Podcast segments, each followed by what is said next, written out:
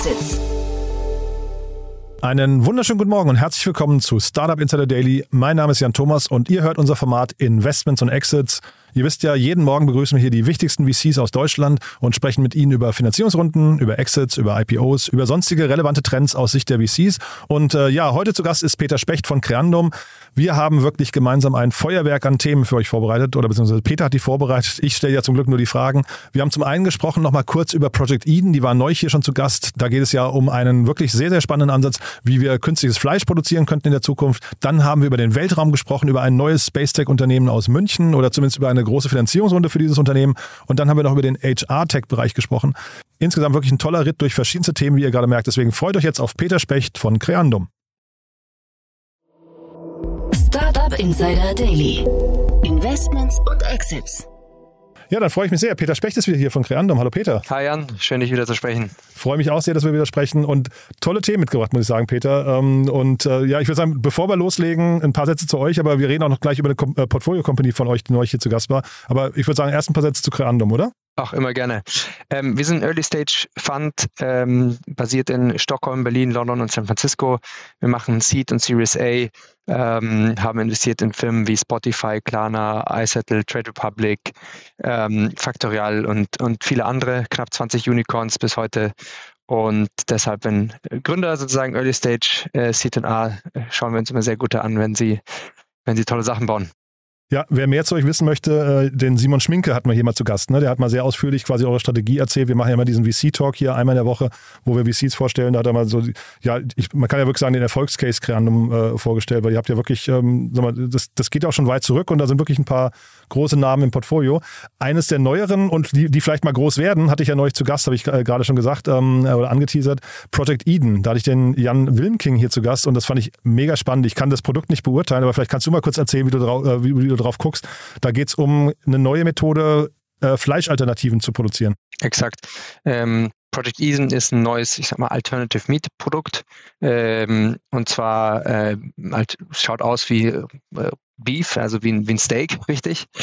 Und ähm, die haben eben eine neue Art entwickelt, das zu produzieren, die viel skalierbarer ist, auch viel mehr, ich sag mal, äh, in massentauglich und zu attraktiven Produktionskosten über die Zeit.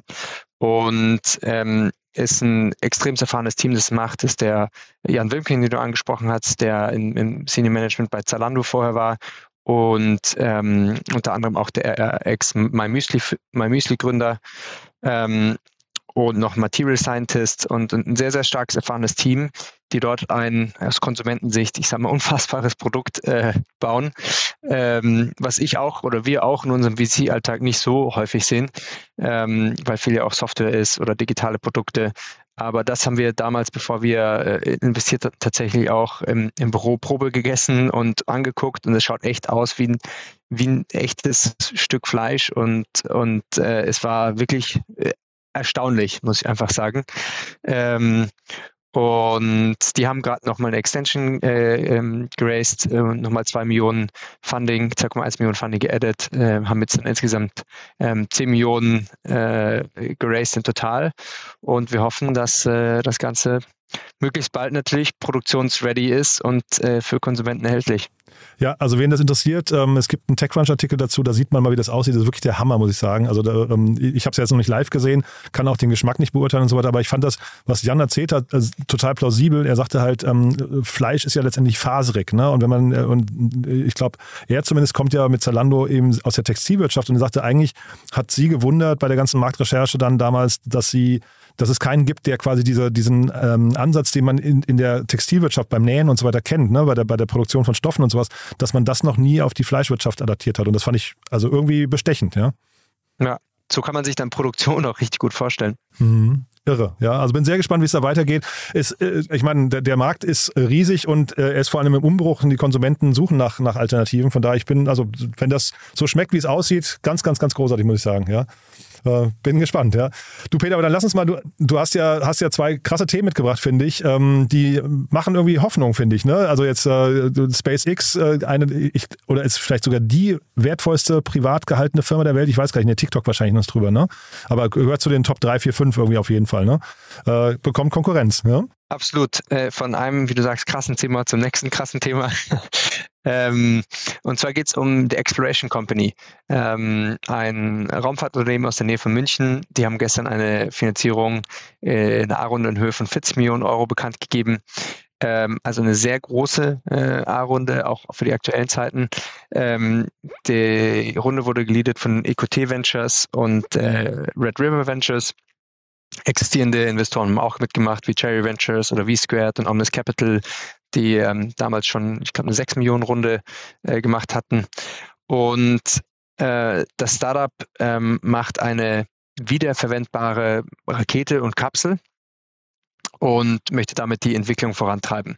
Und ähm, ähnlich wie in SpaceX, wo die sagen wir Raketen bauen, die wo dann die gesamte Rakete auch, auch zur Erde zurückkommt, ähm, arbeitet die Exploration Company an einem wiederverwendbaren Ansatz.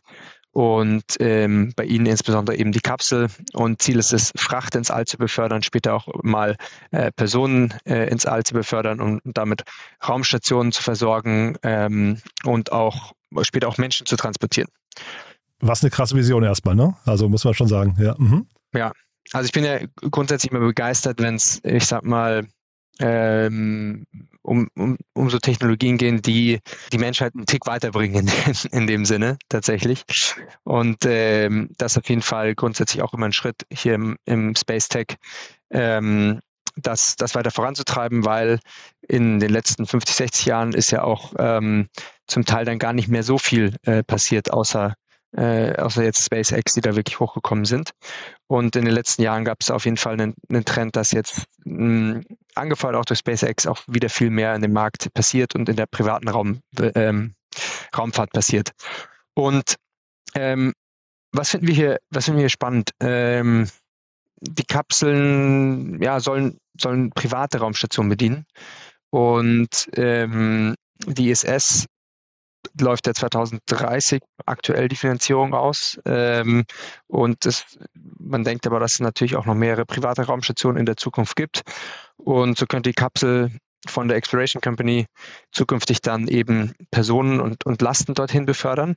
Aber äh, sie kann auch auf dem Mond landen und sogar am Mond von Basis zu Basis hüpfen.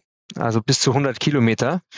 Und es ist, äh, ich kann, ich kann das gar nicht äh, als Nichtwissender quasi einschätzen, wie schwer das jetzt eigentlich ist oder wie, wie besonders es ist. Aber die Vorstellung davon finde ich schon, äh, ja, beeindruckend. Und man kann die Kapsel bis zu fünfmal wiederverwenden. Und dadurch lassen sich eben die Kosten für, ähm, ja, ich sag mal, die einzelnen Raumausflüge, Raumfahrtausflüge drastisch reduzieren. Aus VC-Perspektive muss man sagen, handelt es sich hier schon auch eher um ein sehr langfristiges Projekt. Der Zeitraum wird sich eher um you know, 20 plus Jahre strecken. Ähm, und der Horizont, den man hier, hier sieht, auch mit vollem Betrieb etc. Ähm, und daher würde ich mal sagen, ist es schon ein, ja, kein, kein klassischer VC-Case, wie jetzt, ich sage mal, eine Consumer Internet Company oder eine Software Company. Äh, dennoch eine mit vom Markt her einer sehr großen Upside und Marktpotenzial wenn man den entsprechenden langfristigen Investmenthorizont äh, betrachtet. Und ähm, auch das zweite, äh, jetzt sehr gut finanzierte Space Tech-Unternehmen aus München. Ähm, es gibt ja noch ESA Aerospace, die unter anderem 100 oder über 180 Millionen geraced haben, unter anderem von Lakestar, HV und UVC. Und ähm, damit äh, neben, neben dem, ich glaube, die ESA ist ja in der Nähe von München stationiert, äh, wird wird München jetzt auch so ein bisschen der Space Tech Hub in, in Deutschland mit äh, mehreren sehr gut finanzierten Startups. Ja, so klingt das, ne? Also das ist ja irgendwie auch, auch spannend und ich meine, dieser, dieser fast, diese Faszination Weltraum haben wir, glaube ich, irgendwie alle. Ähm, ich mache ja auch mit dem Lukas Leitner ja gerade so eine Space Tech-Reihe und das ist schon wirklich krass zu sehen, welche unterschiedliche Geschäftsmodelle da oben schlummern. Ähm, trotzdem, du hast gerade gesagt, als nicht wissender VC, das fand ich spannend, ne? Also es gibt ja, es sind ja jetzt relativ viele, ähm, oder also du hast gesagt, als nicht wissender Beobachter jetzt, weil die VCs, die dabei sind, sind tiefer eingestiegen. Trotzdem hatten wir ja vorhin auch diesen Fall mit, ähm, äh, mit ähm, äh, Project Eden, äh, ist ja auch etwas, wo man als VC erstmal nicht so drin ist. Wie nähert man sich so einem Thema? Also wann, wie trifft man da eine, eine Investmententscheidung? Weil ich finde das unglaublich kompliziert. Hier reden wir ja wirklich über so einen komplett nebulösen Bereich, einen Moonshot wahrscheinlich, wo man überhaupt nicht weiß, wie der ausgeht, ne? Äh, absolut, das muss man machen durch äh, Expertenhilfe, ganz einfach. Ähm, der VC-Ansatz ist ja nicht immer, dass der VC selber äh, immer am besten Bescheid weiß oder alles weiß oder, oder am tiefsten drin ist, sondern dass man aber eben als Investor natürlich die Möglichkeiten hat, sich das entsprechende Wissen ähm, einzuholen und äh, dann mit Leuten spricht, die ähm, entweder in der amerikanischen Raumfahrt arbeiten, in der europäischen Raumfahrt arbeiten, die sehr viel Ahnung von der Materie haben und dort einfach mehr Zeit drauf verbringt. Und ich bin mir sicher, dass solche Investments jetzt nicht, ähm, ich sag mal, wie bei manchen Consumer- oder Software-Investments ein oder zwei Wochen äh, DD dauern, sondern da wird dann auch mehrere Wochen DDs von äh, DD von den VCs gemacht, sich auch wirklich in so einen Bereich einzufuchsen und genau ähm, ein genaueres, ein tieferes Verständnis davon zu bekommen. Wenn man das aber gemacht hat, dann kann man das schon auch gut ähm, mit der Expertenhilfe dann eben vergleichen, Potenzial abschätzen, äh, die Technologie genauer dahinter verstehen und äh, dann zu einer Konklusion kommen, ob, da, ob und warum das ein gutes Investment sein könnte oder nicht. Und ähm, es gibt natürlich immer auch, äh, auch, oder es gibt auch ein paar Investoren in Europa, die jetzt schon sich tiefer mal in, in SpaceX irgendwie reingefuchst haben oder ein oder anderes Investment gemacht haben. Sowas ist dann natürlich auch ähm, von Vorteil, wenn man mehrere Investment dann in einem Bereich macht. Aber so versucht man sich solchen, ich sage mal, eher komplexen, hoch Deep Tech-Themen oder äh, außergewöhnlicheren Themen anzunähern, um dann die richtigen äh, Investmententscheidungen zu treffen. Weil als VC muss man ja immer sehr aufgeschlossen zu bleiben, was die, what's the next big, big thing, ja, also wo, wo könnten Outlier generiert werden äh, und welche Märkte dafür muss man dafür ähm, beobachten. Und auch mit der sieben Jahres oder noch mehr ne, Perspektive, also nicht jetzt irgendwie im nächsten Jahr oder so, weil das sind ja eben so Themen, hast du ja gerade schon gesagt, der Investmenthorizont ist da ein, ein, ein deutlich größerer. Du, vielleicht nochmal eine Frage, ich habe mir die Webseite angeguckt und die Headline bei denen, und ich weiß gar nicht, ob das, ob das jetzt ähm, eine zu komplizierte Frage wird, aber äh, We Democratize uh, Space Exploration und der äh, gerade, ich bin ein begeisterter Hörer von Pip Klöckner mit seinem Doppelgänger-Podcast und der hat gerade irgendwie einen Abgesang auf das Wort Demokratisierung von irgendwas äh, gesagt. Er hat gesagt, das ist so ein Buzzword gerade. Und wann immer das auftaucht, ist für ihn eigentlich eine Red Flag, weil es noch nie einen Markt gab, der demokratisiert wurde, sondern demokratisiert ist eigentlich eine Verklausulierung von, von unten nach oben verteilen. Ja? Ähm, und da wollte ich dich mal fragen, wie, wie guckst du auf diesen Begriff? Weil das ist ja wahrscheinlich in, in jedem zweiten Pitch-Deck gerade der Fall. Ne? Wahrscheinlich so nach AI das zweit, zweitgenutzte Wort. das stimmt. Also Generative AI liegt äh, bestimmt äh, äh am meisten oben aktuell äh, als meist benutztes Wort. Ähm, aber ja, Demokratisierung von oder Access to ist, ist definitiv ein Pitch, der häufiger bei Startups ähm, vorkommt. Was, was sie damit bewirken wollen, ist natürlich immer zu zeigen, dass man äh, es den Massen zugänglich machen kann oder dem, dem großen Markt zugänglich machen kann. Ähm, häufig getrieben durch stärkere, also durch ein günstigeres Produkt, durch, durch noch günstigeren Access zu, für die Masse, die, die vorher keinen Zugang zu etwas hatte. Ich weiß nicht, ob Demok Demokratisierung wirklich dann das richtige Wort dafür ist, da stimme ich dir zu. Ähm, äh, ich sehe es aber am meisten als äh, Interpretation von sehr einfach Access schaffen zu etwas oder einfacher Access zu etwas schaffen. Ich glaube, bei, bei Apps oder sowas, wenn das heißt, ähm, ich sag mal, so ein Trade Republic, der zwar, der quasi den, den Zugang zum Investieren den Leuten extremst vereinfacht. Da wurde bestimmt auch mal äh, das Wort Demo Democratizing Access oder so verwendet. Genau, der Pippe war so fair und hat nicht Trade Republic genannt, sondern Robin Hood. Ja, er hatte quasi das, das US-Pendant genommen. Ja, genau. Mhm. Genau, ähm, ist natürlich äh, sowas leichter, den, den Access deutlich einfacher zu machen als bei der Space Tech Company. Das ist dann natürlich immer noch sehr spezieller Access, aber dadurch, dass sie es viel günstiger machen können, kann es eben vielleicht eher kommoditisiert werden. Ähm, äh, und man kann es damit auch ein bisschen äh, vergleichen. Hm. Aber ich höre raus, also generell ein Thema, das ihr euch auch hättet angucken können oder vielleicht sogar angeguckt habt und, und wo ihr zumindest Spaß dran finden könntet, auch wenn es jetzt erstmal weit weg ist und man es vielleicht noch nicht, du hast gerade gesagt, unwissend, wo man es vielleicht noch nicht richtig einschätzen kann. Ja, absolut. Doch, wir beschäftigen uns ähm, immer wieder mit, mit, ich sag mal, auch ähm, außergewöhnlicheren Sachen. Ähm, äh, wie zum Beispiel, ich sag mal, im elektrischen Flugzeug äh, oder auch ab und zu mal Space Tech Company ähm, oder wir haben unter anderem investiert in eine Company, die heißt Cake ähm, äh, und, und die machen elektrisches, äh, elektrische Motorräder, also quasi Tesla für Motorräder. Also es gibt auch immer wieder solche Themen, die wir uns genauer angucken. Ähm, aber ich würde mal sagen, unser Hauptfokus liegt dann ähm, mehr auf, ich sag mal, den klassischen äh, Software- oder Internet-Themen oder Marketplace- oder Fintech-Themen, äh, wo wir einfach immer ganz tief drin sind. Und wenn wir uns sowas hier angucken, dann ist es ähm, immer, wenn wir versuchen, eine Hypothese drauf zu entwickeln ähm, oder eben mal tiefer in einen Space reingehen äh, und dann aber auch mehr Zeit darauf verbringen müssen. Mhm. Dann lass uns mal zum nächsten Thema noch gehen. Das ist ja auch spannend. Ist, äh, ich weiß gar nicht, wie tief wir da einsteigen wollen, aber da, ähm, ich glaube, HR-Tech an sich sieht man ja an dem, an dem Münchner Unternehmen Personio, die jetzt, glaube ich, auch demnächst an die Börse wollen, ähm, sieht man ja, ist erstmal ein riesengroßer Markt, ein riesengroßes Thema. Und ich glaube, Personio sagt immer, sie haben erst so wenige Prozent des Marktes überhaupt erschlossen. Äh, wir gehen nach Portugal und das Unternehmen ist aber so ein bisschen, glaube ich, also ich, ich weiß nicht, ob sie genau das gleiche machen wie Personio, wahrscheinlich nicht, ne? aber das ist der gleiche Space auf jeden Fall im, im gesamten HR-Bereich sind die auch drin, ähm, decken aber einen anderen äh, Fokus einfach ab. Also du kannst, äh, ich sage mal, ein Faktorial, also Faktorial ist ähnliche wie Personio, aber die Company, mit der ich zusammenarbeite. Ah, ach, Entschuldige, das wusste ich gar nicht. Okay. Daher, ja. äh, ist bei mir dann immer, was ein Faktorial macht, was ein Coverflex macht oder ähnliches. Bitte, ja, okay. Nein.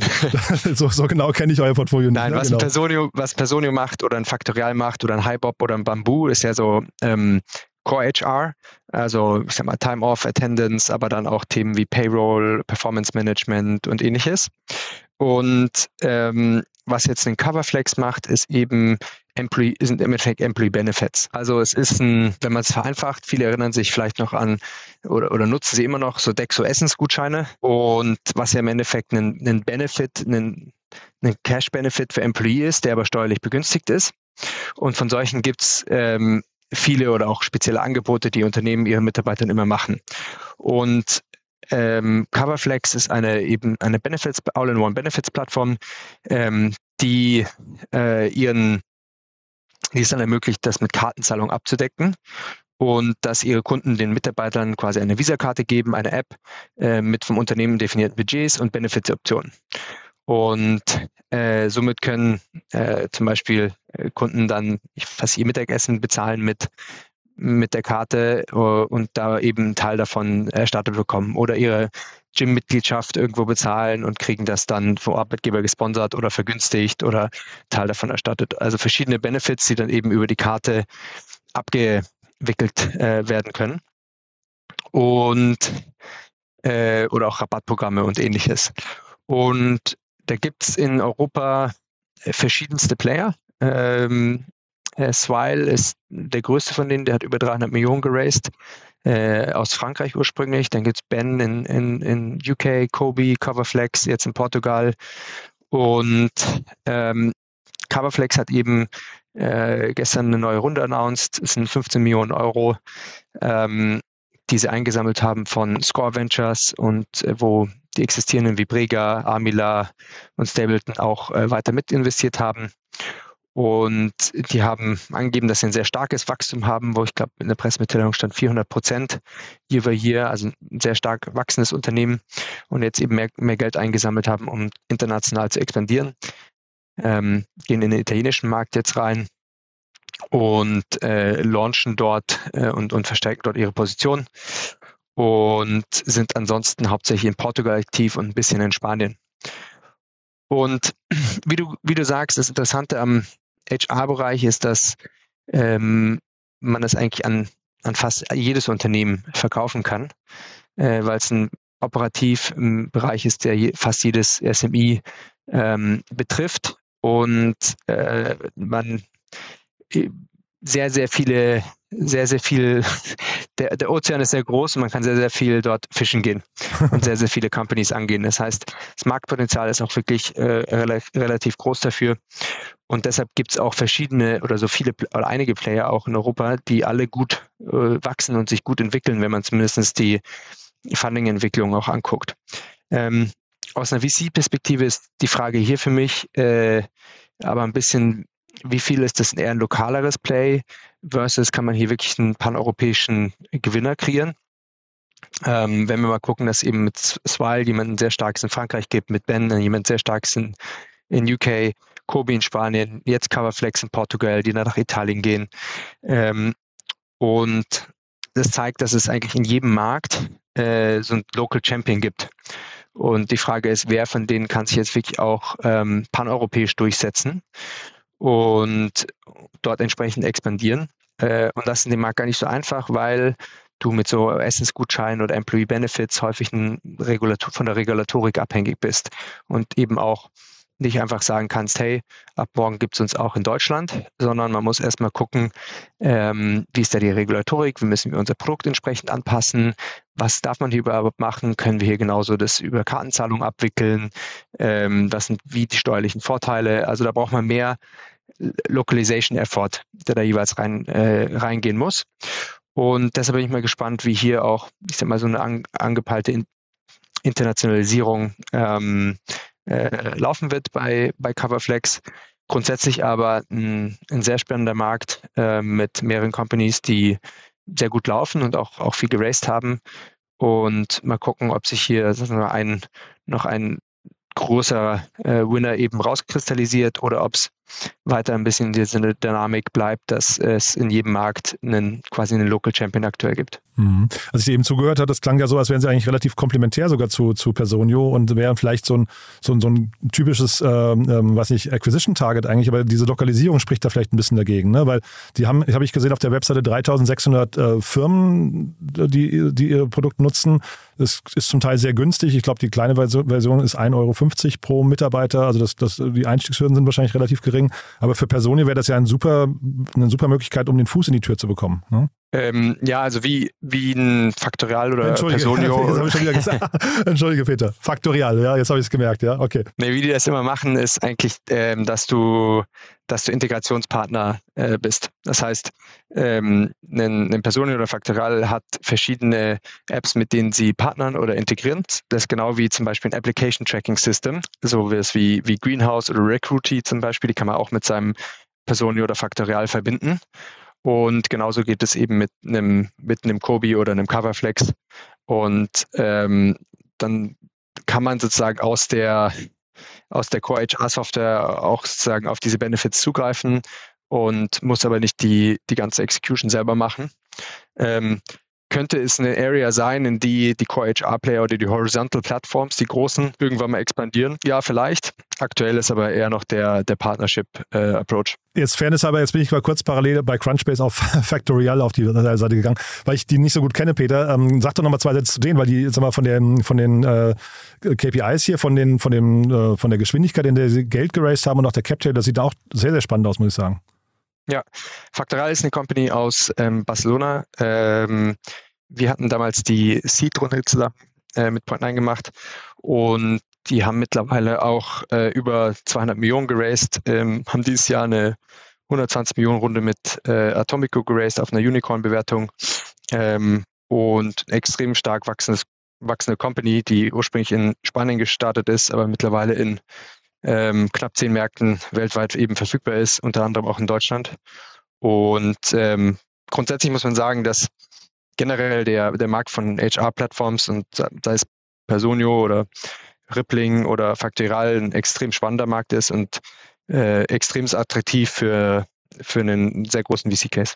Äh, Rippling USA, ne? Die, die, auch so eine 6 Milliarden Company oder sowas hatte ich mal gelesen. Ne? Also auch riesengroß, ne? Ich glaube sogar mal fast, mit, fast noch mehr mittlerweile. Fast mehr, ja, okay. Mein, mein Wissensstand ist auch ein bisschen älter. Ich habe mir die auch mal angeguckt. Also äh, super spannend. Du, Peter, dann, ähm, ja, also ganz lieben Dank, dass du da warst. Haben wir denn jetzt was Wichtiges vergessen? Es war ja jetzt ein riesengroßes Sammelsurium von Themen. Ähm, war viel drin, finde ich. Äh, aber haben wir jetzt vor lauter Themen was vergessen? Ich glaube nicht. Danke, Jan. cool. Du, dann vielleicht noch ganz kurz zum Schluss. Wer darf sich melden? Also der nächste Project Eden oder mit so einer verrückten Idee oder Space Tech habe ich rausgehört. Oder das waren jetzt eben elektrische Mopeds hast du gesagt, äh, das sind Themen, die ihr euch anguckt. Noch was anderes, äh, Generative AI taucht überall auf. Macht es noch Sinn, da zu gründen? Doch, also ich glaube, der Generative AI-Trend steht ähm, theoretisch erst äh, am Anfang eigentlich und ist auch ein Space, den wir uns sehr genau angucken. Natürlich muss man immer ein bisschen diesen, diesen Hype rausrechnen, dass es wirklich gerade überall in der Presse ist und äh, überall diskutiert wird. Aber wir glauben, dass da auch äh, Fundament dahinter ist und deshalb ein Bereich ist, mit dem wir auch mehr Zeit verbringen. Und ähm, wer darf sich melden? Grundsätzlich sehr, sehr ambitionierte äh, Gründer, die ganz große Companies bauen wollen und, und Marktführer in Europa und weltweit bauen wollen. Ähm, die wollen wir immer sehr, sehr gerne sprechen. Super. Du, aber vielleicht ganz kurz nochmal zu ChatGPT und so weiter oder Generative AI. Ähm, wie siehst du das, dass das quasi momentan, dass es da so eine möglicherweise Plattformabhängigkeit gerade gibt ähm, mit äh, OpenAI? Ist das für euch ein Thema oder ist das perspektivisch egal? Ja, die Frage ist ja, ähm, also natürlich schon ein Thema, was diskutiert wird, aber die Frage ist auch, wird es in, in, Zukunft Alternativen dazu geben? Oder also ich weiß nicht, wird Google noch was rausbringen äh, mit einem DeepMind zusammen oder ähnliches?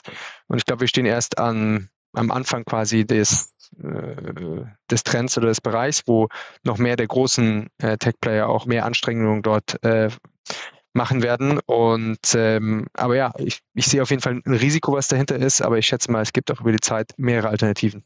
Cool. Peter, ganz, ganz lieben Dank, dass du da warst. Hat mir großen Spaß gemacht. Viele coole Themen und dann ja, freue ich mich auch das nächste Mal, ja? Danke, Jan. Schönen Tag. Startup Insider Daily, Investments und Exits. Der tägliche Dialog mit Experten aus der VC-Szene. Ja, das war Peter Specht von Creandum. Ich habe es angekündigt, wir haben es gehalten. Es war wirklich eine coole Sendung, finde ich. Sehr, sehr viele spannende Themen drin. Ich hoffe, es hat euch genauso viel Spaß gemacht wie mir. Wenn dem so sein sollte, wie immer die Bitte, empfehlt uns gerne weiter. Wir freuen uns ja immer über neue Hörerinnen und Hörer, die uns noch nicht kennen. Dafür vielen Dank an euch und ansonsten euch erstmal einen wunderschönen Tag. Hoffentlich bis nachher. Es kommen noch weitere tolle Interviews nachher. Es lohnt sich also wieder reinzuschalten oder ansonsten, falls wir uns nicht mehr hören, dann spätestens bis morgen. Ciao, ciao.